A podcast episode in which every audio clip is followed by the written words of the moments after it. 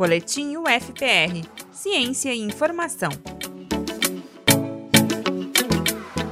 Uma substância chamada fruticulina A, presente em uma planta nativa do Paraná e de Santa Catarina, apresentou um efeito benéfico no combate às células cancerosas humanas e a um carcinoma semelhante ao tumor de mama humano.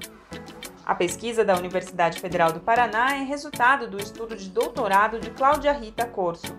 A orientadora, professora Alexandra Aco, do Departamento de Farmacologia, explica que os experimentos mostraram a fruticulina como molécula promissora para o desenvolvimento de fármacos no tratamento do câncer. Nós testamos inicialmente o extrato bruto da sálvia, que é formado por uma mistura complexa de componentes, então dentre eles a fruticulina, e os testes foram feitos em animais de laboratório, particularmente camundongos, que desenvolvem o tumor de Ehrlich, que tem muita similaridade com o tumor de mama que ocorre em mulheres.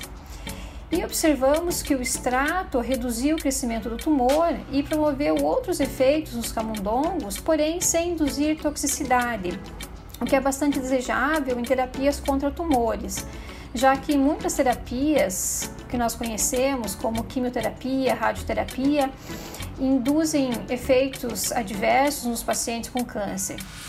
É, o objetivo de quem estuda novas terapias contra o câncer é sempre buscar compostos que tenham capacidade de impedir o desenvolvimento dos tumores, mas sem induzir efeitos adversos ou efeitos tóxicos.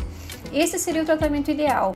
A espécie de sálvia já vinha tendo seus compostos analisados por pesquisadores da UFPR, que indicaram o potencial farmacológico da planta. Parte dos procedimentos foi desenvolvida em parceria com uma universidade de Amsterdã. Agora, a pesquisa deve seguir outras vertentes de estudo.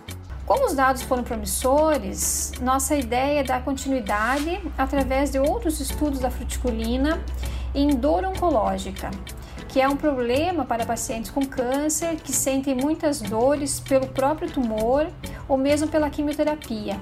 Então, conseguir um fármaco, um medicamento que tem efeito anticancerígeno e analgésico ao mesmo tempo seria espetacular.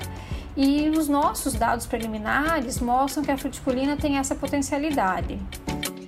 Esse boletim é uma produção da Superintendência de Comunicação e Marketing da Universidade Federal do Paraná. Acompanhe mais informações e saiba o que é produzido pela universidade pelo portal www.ufpr.br.